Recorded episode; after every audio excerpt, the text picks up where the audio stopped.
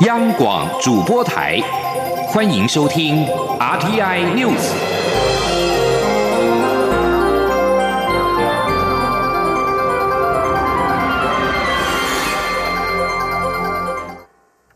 各位好，我是主播王玉伟，欢迎收听这节央广主播台提供给您的 RTI News。今天是二零一九年十一月十六号，新闻首先带您关注香港的情势。反送中情势紧绷，香港中文大学、理工大学、城市大学等九所大学校长十五号就当前时局发表联合声明，指称任何认为大学可以化解这场危机的期望是不切实际，因为这些极其复杂而艰难的困局并非由大学所造成，也无法透过大学纪律程序来解决。声明呼吁港府必须联合社会各界，以迅速和具体的行动来化解此一政治僵局，恢复公共秩序和社会的安定。香港政务司长张建宗十五号晚间表示，不容许任何人以市民福祉做要挟，并且表明他们拒谈条件。占领中文大学的反送中示威者对此不满，昨天晚间再次封锁了香港的交通枢纽吐露港公路。中文大学校长段崇智十五号发表公开信，要求所有的外来人士立刻离开中文大学，并强调寻求相关政府部门协助，以解除当前危机。加上校方关闭宿舍、安排车辆接送师生，种种迹象都让非中大示威者认为，校方已经决定跟港府港警合作。中大校园内许多前线示威者已经开始收拾物资，预做撤离的准备。而香港民意研究所在十五号发布最新民调显示，分别有八成三和七成三的受访者认为，特区政府和警方需要为社会暴力升温负上很大的责任，而认为示威者必须负责的有四成。对于中国国家主席习近平针对香港反送中运动所发表的谈话，蔡英文总统在十五号指出，要解决香港目前情势的最好方法，就是中国实现曾经对香港所做的承诺。对于国民党总统参选人韩国瑜，也在脸书声援香港的抗争。蔡总统则表示，韩国瑜终于说出具有代表性的台湾政治人物该讲的话。前天记者欧阳梦平的采访报道。针对香港日益升高的抗争，中国国家主席习近平首次发表言论，表示这已经严重挑战“一国两制”原则的底线，并指止暴制乱、恢复秩序是当前最紧迫的任务。对此，蔡英文总统十五号到台南参拜公庙后受访时表示，要处理香港情势的最好办法，就是北京当局实践当年的承诺。他说：“我想啊，这个呃，香港的情势啊，主要的呃，会发生到今天这样的情况哈，是因为呃，中国曾经对香港的民主进程做过承诺，而这个承诺啊没有实现啊，所以我相信呃，处理现在香港的情势最好的方法啊，就是呃，承呃，实践呃当年的承诺啊，那让。”香港可以进入到一个民主的轨道上面去。对于国民党总统参选人韩国瑜在脸书呼吁香港政府及北京政府倾听人民的心声，并表示要解决香港问题，就要贯彻民主普选，也就是双普选的精神。蔡总统表示，韩国瑜终于说出一个台湾具代表性的政治人物该讲的话。他指出，支持香港的民主运动是台湾人民的共识，希望香港的民主能进入正常轨道运作，香港人也能得到自由民主的承诺。与保障，任何政治人物都不能违反台湾人共同的意志。总统表示，不论对北京政府或香港政府，台湾的政治人物都应该代表所有台湾人，表达我们非常在意自己的民主与自由，会用最大决心，用尽所有力量保护，也支持香港人追求民主自由。中央广播电台记者欧阳梦平采访报道。继续要关注的是选战焦点。国民党十五号召开临时中常会，重新讨论不分区立委名单。常会最后通过调整，党主席吴敦义由原本排名第十往后挪到第十四名，不分区立委曾明宗则是改列不分区首位。另外，据亲中争议的反年改团体八百壮士副指挥官吴思怀仍位居第四位，前立委邱毅则是从名单上移除。前天央广记者刘品熙的采访报道。国民党不分区立委名单引发极大争议，党内也强烈反弹。国民党十五号下午召开临时中常会，重新检讨名单。经过大约两小时的讨论，最后通过新的名单。党主席吴敦义由原本的第十名往后挪到安全名单边缘第十四名。排名第一的亚洲警察学会秘书长叶玉兰与第二名的不分区立委曾明宗次序对调。八百壮士副指挥官吴思怀仍排名第四。前前立委邱毅则自名单中移除。此外，屏东县党部主委廖婉如由第九名往前移到第七名，前嘉义县立委翁崇军由第十四名大幅跃升为第八名，青年新创代表吴怡丁也由十七名前进到第九名。总统府前发言人陈以信则由第十六名提升到第十名，客家系统代表的中常委张玉美变成第十一名，青壮派中常委李德维也从十八名跳到十二名，纷纷挤进安全名单。至于原本在安全名单内由国民党总统参选人韩国瑜推荐的台南市党部主委谢龙介，则向后调整到十五名。饱受争议的救国团主任葛永光的妻子车怡静也调到十六名。至于陆委会前副主委张显耀，则被放进新的名单中，排名第十七。对于是否因为感受到党内压力，所以才调整名单，党主席吴敦义在会后受访时表示，没有压力，也不会感到委屈，是因为有一点问题，所以必须修改。他日前也接受常委的建议，排到十四名安全边缘会更好，所以做出这样的调整。他说：“我礼拜三曾经接受我们好朋友，也是。”常委的建议说，假如排到第十四，刚好是我们国民党不分区立委有可能到达的边际，就是边缘。那这样子的话会更好，不要在十名或者八名比较安全的名单，会有一点点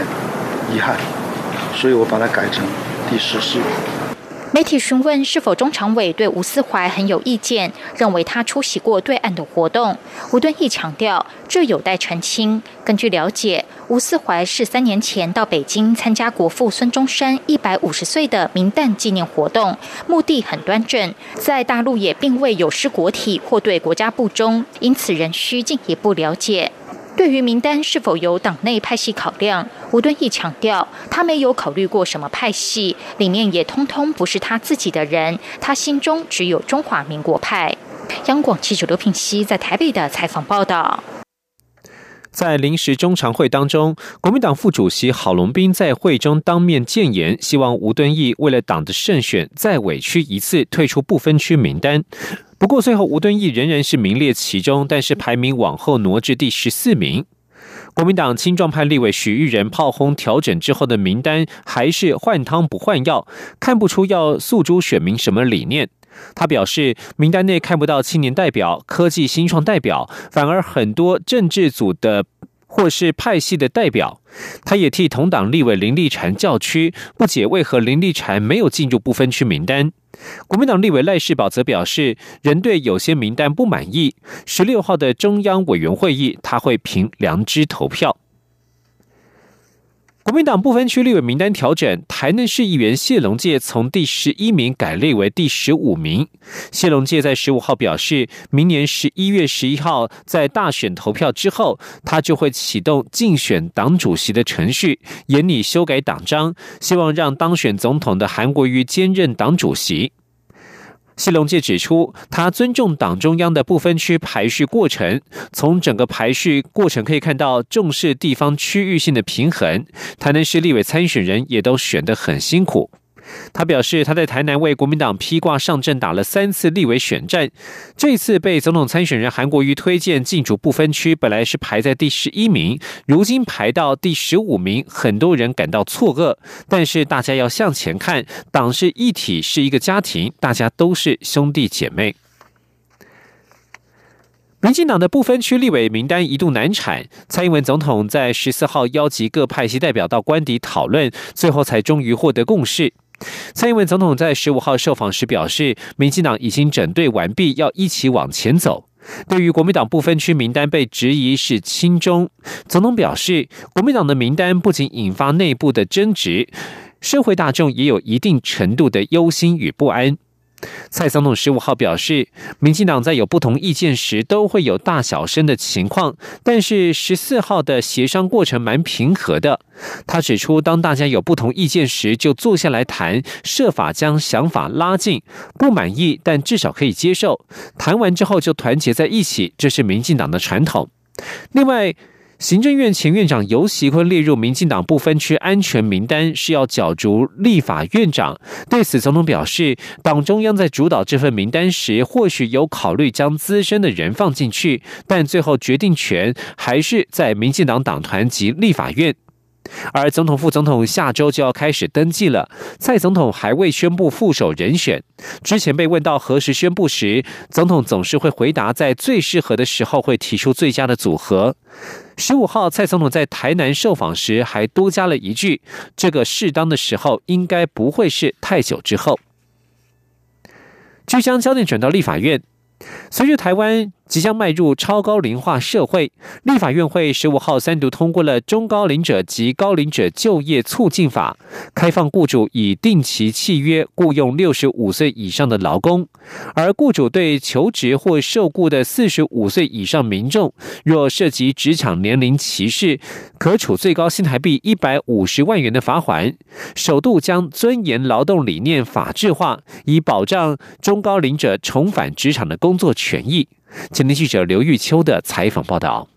台湾即将从高龄社会迈入超高龄社会，劳动力将出现缺口。为了提高六十五岁以上的劳参率，立法院会十五号三读通过《中高龄者及高龄者就业促进法》，首度将尊严劳动的理念予以法制化，以保障退休后重返职场的银发族工作机会。参与修法的民进党立委胡玉琴表示：“我国人口结构高龄化，国民也有延长职业生涯的趋势。”现行法律保障不足，希望透过中高高龄就业专法，保障经济安全，提高长者的社会参与。制定一部中高龄及高龄者就业专法，实在是一件刻不容缓的事情。本法中，我们要建立一个健康长者、活力老化的社会，我们要让全国的长者活在一个呃保持健康、持续社会参与，并且经济无虞的台湾。我们更要有尊严，要反年龄歧视，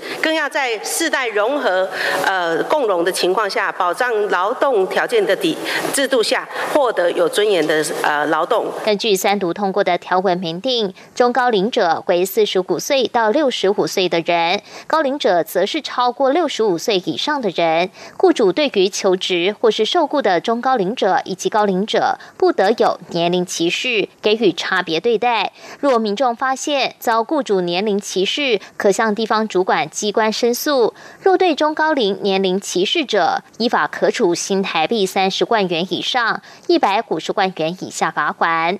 同时，为了支持银发族退休后再就业，三读条文也明定，雇主得以定期劳动契约雇佣六十五岁以上的劳工。若企业中已有劳工将年满六十五岁退休年龄，企业可在他退休前一年提供退休准备、调试。在就业的相关协助，若雇主雇佣依法退休的高龄者，劳动部得给予补助。参与修法的民进党立委刘建国指出，中高龄者及高龄者就业促进法聚焦六大面向，包括订定禁止年龄歧视专章、引法人才服务专章、放宽定期契约雇佣高龄者、补助继续雇佣退休高龄者、推动引法就业咨询会议以及建制退休人才资料库，期盼透过。明文保障中高龄者以及高龄者的就业权益，并借由政府提供雇主补贴、补助等诱因，聘雇中高龄者，让过去提早离开职场或是退休中的中高龄者愿意重返职场，活化人力资源。中广电台记者刘秋采访报道。接下来这则讯息，高龄者也要特别的注意，公费流感疫苗在。十五号已经开打，全面采四价疫苗。首批接种对象是国小至高中学生与医事人员。十二月八号起为六十五岁以上以及学龄前的儿童。医师提醒，依照时程接种就可以获得保护力。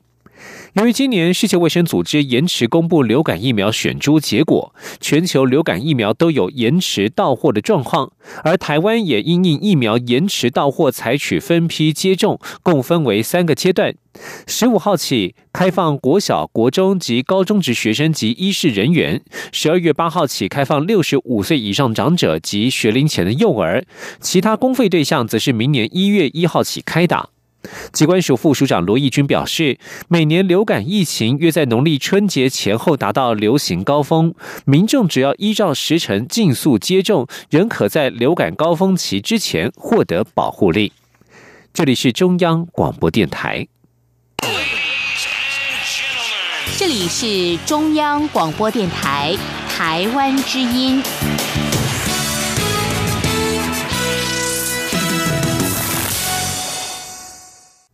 各位好，我是主播王玉伟，欢迎继续收听新闻，关心财经消息。美中贸易战在十月传出洽签协议的好消息，激励了人民币对美元升值。尽管如此，台湾国内人民币存款仍然是持续减少，十月跌破了两千六百亿人民币，成为两千五百九十七亿多元，续创五年八个月以来新低。央行指出，九月份国内人民币存款减少有几大原因，除了法人户等投信以及投资机构将资金汇出投资国外其他有价证券，或是转换成其他外币，另外则是因为个人户转而投资其他人民币计价的保单。前天记者陈林信宏的采访报道。中央银行十五号下午公布台湾国内银行十月办理人民币业务最新情况，以本国人和本国公司为主的外汇指定银行 DBU 人民币存款余额为两千两百八十七亿多人民币，较上个月大幅减少四十三亿多。至于以境外个人、法人以及境内金融机构为主的国际金融业务分行 OBU，则是减少八亿多，只剩三百一十亿多人民币。截至今年十月底，台湾国内人民币存款则是较上个月减少五十九亿多，减幅扩大至百分之一点九六，合计共两千五百九十七亿多人民币，续创二零一四年三月以来新低。央行也指出，十月人民币减少主要集中在 DBU 的法人户，共减少四十二亿。至于为何会有这么大幅度的减少，央行也列举三大原因。央行外汇局行务委员陈婉玲说。退休基金等机构投资人将他的资金汇出投资国外的债券、基金，或是转换为其他的外币。第二个是投信汇出投汇出资金去投资国外有价证券。第三个是国内的企业将资金借贷给了他的大陆的关系企业。大概可以看得出来，法人减少是基于这三大原因。至于在 DBU 的个人户中也减少一亿多人民币，央行分析主要是在十月以人民币计价的新募集基金达到十档，其中有两档为目标骑行基金，通常会被包装成投资型保单，推测个人户应该是有将资金挪移至保单投资。至于其他有人民币存款的国家地区，香港九月底减少两百零七亿，减幅高达百分之三，目前只有六千两百多亿。央行推测，香港十月反送中情况持续，不少银行无法营业，或许也有关联。另外，新加坡六月底和上一季相比，则减少十亿，成为一千一百五十亿；南韩则是增加三亿，成为九十亿。中央广播电台记者陈琳信鸿报道。台商回流投资的总金额在下星期有望突破新台币七千亿元的大关。经济部长沈荣金十五号指出，台商回流热潮已经慢慢进入平稳期，目前美中关税持续征收，厂商回台投资将成为常态。至于外界忧心台商回流恐怕面临缺电、缺地等问题，沈荣金强调，未来不缺电、不缺土地，因为用电需求最大的半导体业，其未来投资以及台商回流都已经纳入未来用电需求的评估，而且土地方面也已经未雨绸缪，要求台糖释出土地，工业局两年之内开发完毕。在缺工问题方面，则会鼓励回流台商优化生产制程，减少对大量劳工的依赖。吉林央网记者谢嘉欣的采访报道。经济部投资台湾事务所十四号通过面板大厂群创回流新台币七百零一亿元投资案，推升台商回流总投资金额逼近七千亿元大关。经济部长沈荣金十五号出席活动时受访表示，下周有望突破七千亿元大关，希望慢慢往七千五百亿、七千八百亿元努力。而目前美洲贸易战关税持续克征，外在环境没有改变，厂商回台投资将。成为常态，而目前看来，回流热潮慢慢进入稳定成长的平稳期，不太会有高低起伏。但他也强调，此事仍很难说。若美中摩擦再起，也可能促使厂商加快脚步回流。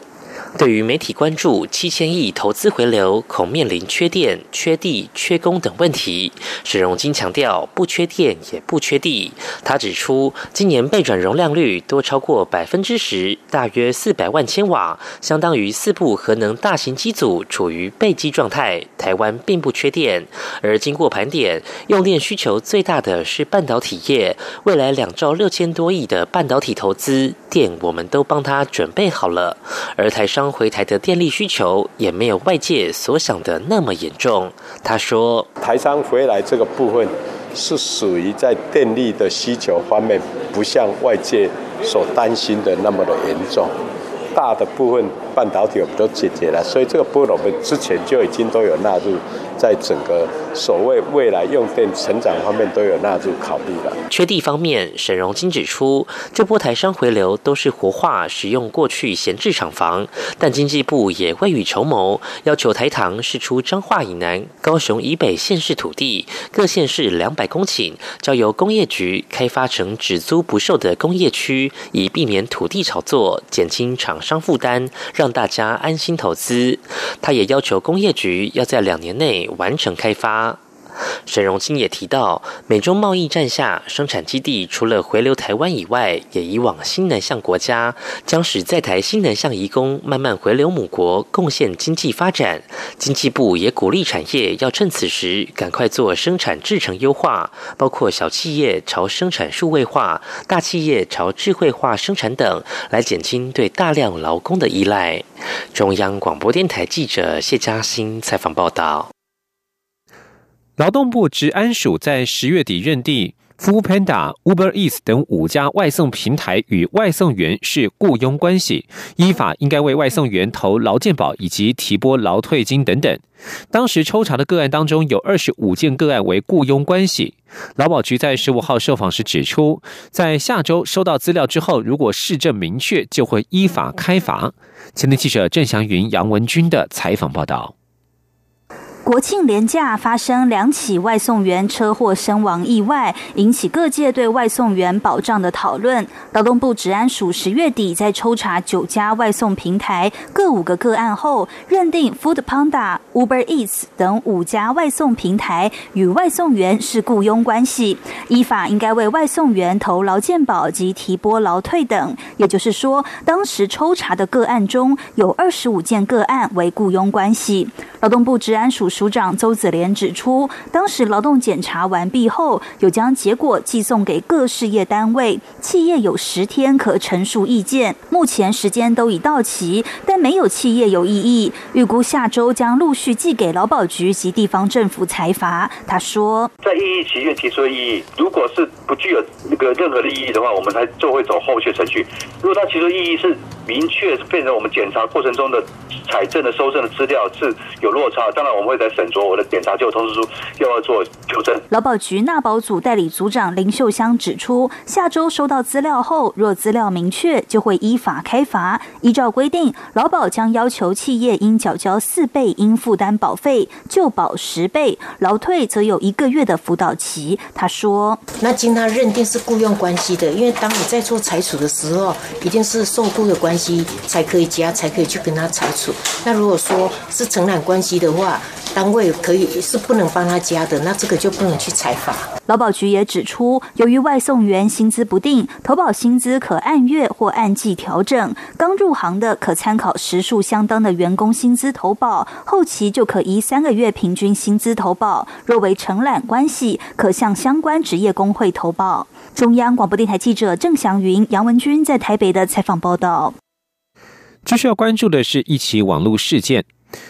脸书 Facebook 在十五号晚间发布官方声明，表示稍早有部分用户无法分享新闻媒体或其他粉丝专业贴文的内容，目前状况已经排除，并且恢复正常。调查之后发现是技术问题，与贴文的内容无关，并且为此表示深感抱歉。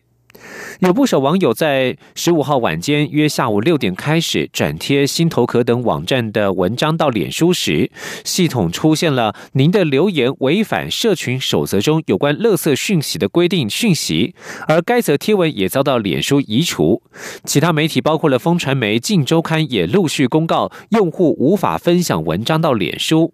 有网友反映，脸书贴文留言遭大量检举而被下架，内容几乎与选举、香港、非洲猪瘟有关。许多媒体粉丝专业也是受灾户。不过，脸书在调查之后发布了声明，表示此次事件已经证实是技术问题，与贴文的内容无关。继续关心的是体育消息，在中华队二比三。输给美国，韩国在昨天晚间又以七比三击败了墨西哥之后，中华队期待透过世界十二强棒球赛取得二零二零东京奥运参赛资格，确定落空。韩国与墨西哥之战，墨西哥在五局上先取得二比零的领先，但是韩国随即在五局下的一轮猛攻，反以七比二超前。墨西哥只在六局上再添一分，中场韩国就以七比三拿下比赛胜利。韩国与日本队闯进了决赛，也确定取得二零二零东京奥运门票。由于中华队十五号中午先以二比三输给美国，在韩国方面又以七比三击败了墨西哥。十六号的赛程，中华队赢澳洲，韩国输日本的话，中华队复赛最佳成绩。最多为两胜三败，韩国战绩三胜两败，中华队的排名还是落后给韩国，确定无法在十二强拿下冬奥门票，只能力拼在明年四月举行的六抢一冬奥资格赛最后的机会。继续要关注的是国际消息。前美国驻乌克兰大使尤凡诺维奇针对总统川普弹劾调查于国会作证时，川普在推特发文反攻击，引发尤凡诺维奇抗抗议，遭到胁自己遭到胁迫。根据法新社的报道，尤凡诺维奇宣称，在川普私人律师前纽约市长朱利安尼主导之下，突然遭到拔除驻乌克兰大使职位。他十五号就此在联邦众议院作证时，川普推文猛烈攻击。川普指出，尤凡诺维奇所到之处都变得糟糕。他在结尾时提示，总统具有绝对职权，任用和解、任用和解任大使职位。美国众议院情报委员会主席谢安达要求。尤凡诺维奇在电视转播之下对川普异常的攻击言论做出回应。他回应说：“这相当吓人。”尤凡诺维奇表示无法评论川普企图要做什么，但他认为这种效应是要威吓。谢恩达表示，在场的部分人士相当严肃看待对于证人的威吓举动。据将焦点转到意大利。意大利政府十四号宣布洪水成灾的威尼斯进入紧急状态之后，十五号这座世界文化遗产城市又再度遭到异常高的满潮，使得市长下令关闭著名的地标圣马可广场。威尼斯市长布鲁纳罗是在最新一次满潮之前下令关闭圣马可广场。这一次满潮发生在当地时间上午十一点左右，狂风暴雨侵袭该地区，潮水的高度约一点六公尺，低于十二号的最高涨潮水位一点八七公尺，但仍然构成危险。在圣马可广场关闭之前，游客曾经一度在雨势暂停期间，在阳光下与淹水的广场周围玩乐，穿着荧光色的塑胶鞋自拍。而威尼斯有许多的教堂、商店和住家遭到异常高的满潮给淹没，十二号达到半世纪以来的最高涨潮水位。而这场由于恶劣气候所引发的危机，已经促使意大利政府动用了两千万欧元（约合新台币六亿八千万元）专款处理这一场灾难。以上新闻由王玉伟编辑播报，这里是中央广播电台台湾之音。